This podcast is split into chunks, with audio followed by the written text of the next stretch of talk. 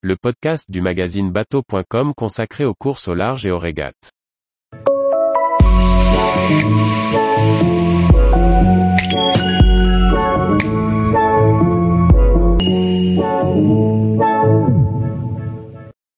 Quentin Vlaminck, la route du Rhum est la course la plus extrême en Ocean 50. Par Chloé Tortera.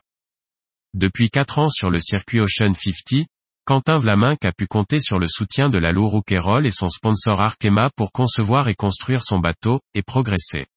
Aujourd'hui, il le connaît par cœur et se présente sur cette route du Rhum destination Guadeloupe prêt à concrétiser son expérience. C'est ta première route du Rhum. Que représente-t-elle pour toi? La route du Rhum est la course la plus mythique de la classe Ocean 50. C'est la course la plus extrême de notre calendrier. On a commencé ce projet il y a 4 ans avec Arkema, et c'est une course importante. J'ai beaucoup appris depuis 2018. Surtout ces dernières semaines sur la Dream Cup. Ça sera ta première expérience en solo en transat en multicoque, comme l'appréhendes-tu? On va essayer de faire les choses bien, même si l'Ocean 50 n'est pas la classe la plus facile. Je suis excité et fier d'avoir participé à la conception et la construction d'un nouveau bateau, et de le faire naviguer.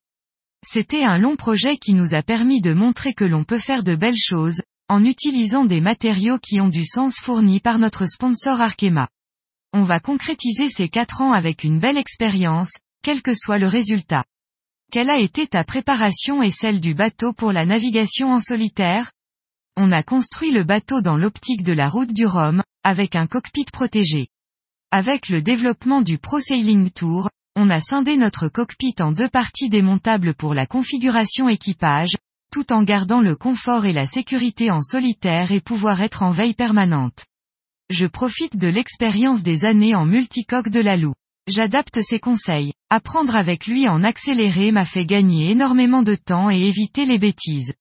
J'ai commencé à naviguer en solitaire assez tard pour bien jauger le bateau, qui est assez récent. Il marche bien en équipage. Ça a été la bonne surprise de l'année dernière. On a obtenu des données intéressantes sur les réglages. Ma première expérience en solitaire se résume à trois jours et demi sur la Dream Cup. Ma première expérience en solitaire se résume à trois jours et demi sur la Dream Cup. J'ai fait beaucoup de faux solos pour la sécurité, avec des préparateurs, mon boat captain, Lalou, Alex Pella, ça permet de gagner du temps sur la suite pour comprendre ce qui se passe à bord. On va continuer avec des navigations en Bretagne, puis des navigations de relations publiques à La Rochelle. De quelle manière vas-tu gérer la météo? En Ocean 50 nous avons une cellule de routage autorisée. Lalou, qui me connaît depuis 11 ans, Alex Pella, un très bon régatier et le météorologue Eric Ma se relayeront. Ce trio me suivra en permanence et me conseillera la route à suivre. À moi de transmettre mes sensations et celles du bateau. On a fait l'exercice sur la Dream Cup et sur quelques autres sessions d'entraînement. Quelle expérience retires-tu de ta première navigation en solitaire sur la Dream Cup? J'ai navigué en solo sur la Dream Cup et réalisé deux convoyages de plusieurs jours en faux solo. Dix minutes avant le départ de la course, je me retrouvais seul sur mon bateau pour la première fois. J'ai vécu la Dream Cup comme si c'était les premiers jours de la route du Rhum. J'ai fait des manœuvres propres, réussi à dormir quelques minutes à bord seul, lâché prise. On a amélioré le confort à bord, notamment la zone de veille où je peux m'allonger devant la zone de winch pour me reposer, ou tout du moins essayer de ne pas perdre d'énergie. J'ai réussi à gérer mon alimentation, ce n'est pas toujours simple. Le niveau était top, les autres n'étaient pas loin. J'ai réussi à faire tout ce que je voulais, seul à bord. On sortait de trois semaines en équipage, donc les conditions n'étaient pas l'idéal mais finalement ça l'a fait. Je me suis fait peur aussi. Le problème n'est pas une question de vent fort, mais de vent instable. On est obligé d'avoir de la toile pour avancer, et, dès les premières risées, ça va vite. On étudie le plus possible la stabilité météo, si le vent va varier ou pas. Il y a des moments où l'on ne pourra pas dormir. Mais le fait d'avoir un bateau sans quille permet de rester éveillé. Aujourd'hui où en es-tu de l'exploitation de ton bateau et à quel pourcentage du potentiel du bateau peut-on aller sur la route du Rhum? Le 100% on l'a bien quantifié. On a une vraie base de travail. Je connais les limites du bateau et je peux les atteindre le plus rapidement possible à chaque transition, sans faire de bêtises. En solo, ce n'est pas possible de changer tout le temps de voile. il faut accepter d'avoir la mauvaise voile pendant quelque temps et donc de ne pas être à 100%.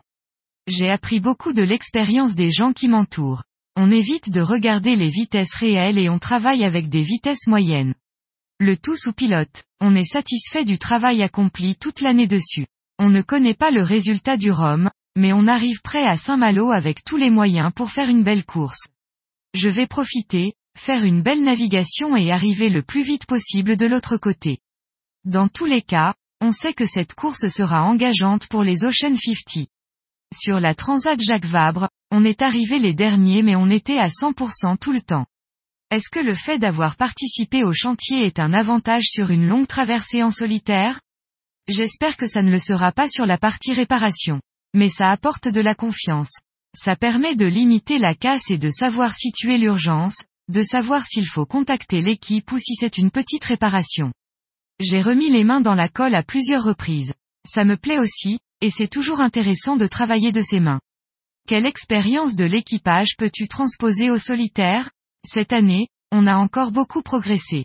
Naviguer avec d'autres skippers et d'autres équipiers permet d'apprendre sur les différents réglages de voile, notamment temporiser les manœuvres quand le vent monte fort. À force de tirer dessus, on était largement au-dessus des 100% de son utilisation.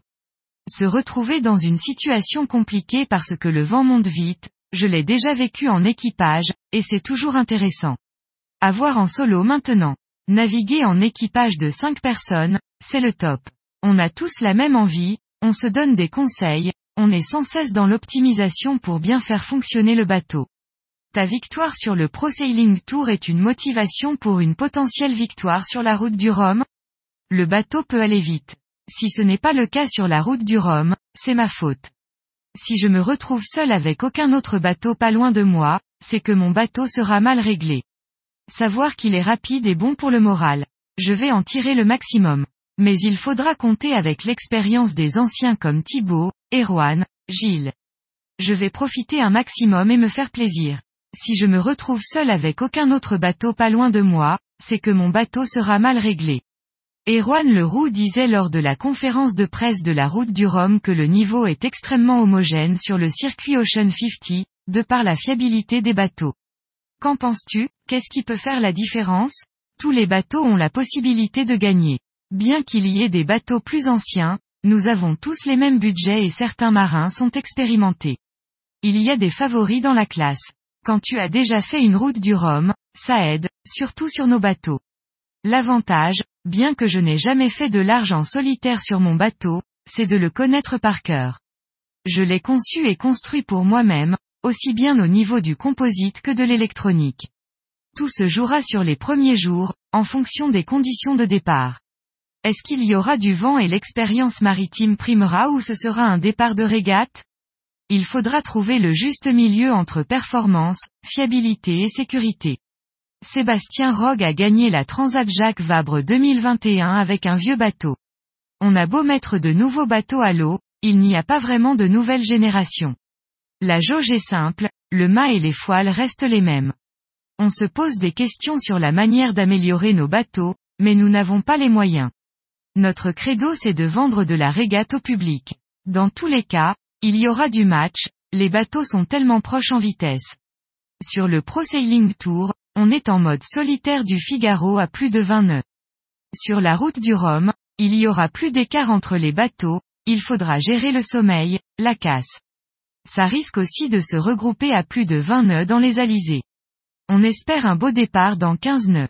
Ce serait parfait pour le spectacle. Erwan est le plus expérimenté dans la classe avec un bateau qu'il a récupéré l'année dernière. Il n'aurait pas fait ce choix mais il a su trouver les réglages. Thibaut est le seul à repartir sur le même bateau depuis 4 ans. Il connaît la route, c'est un fou sur l'eau, il est bien sur son bateau et sait tirer dessus. Il a le record des 24 heures, il aime la vitesse et a des nouvelles voiles. Gilles, n'est pas fan du Pro Sailing Tour et de la régate au contact, mais il aime le large. Même si le temps est mauvais, il va continuer et ça passera parce qu'il connaît. Armel revient en Ocean 50 après un vent des globes. Ça aide, il a beaucoup navigué et son expérience peut compenser le manque de navigation de cette année. Sam s'est entraîné comme un fou. Il a un très bon bateau. Il faut y faire attention. Éric Perron a un très bon bateau pour le large. Il a super bien marché en équipage cette année. C'est un bateau qui aime le gros temps, avec de très gros flotteurs. Enfin Seb Rogue a lui aussi un très bon bateau pour le large, même si c'est un vieux bateau. C'est un très bon client pour le large. On est un peu plus discret, mais on va faire le mieux possible. Tous les jours, retrouvez l'actualité nautique sur le site bateau.com. Et n'oubliez pas de laisser 5 étoiles sur votre logiciel de podcast.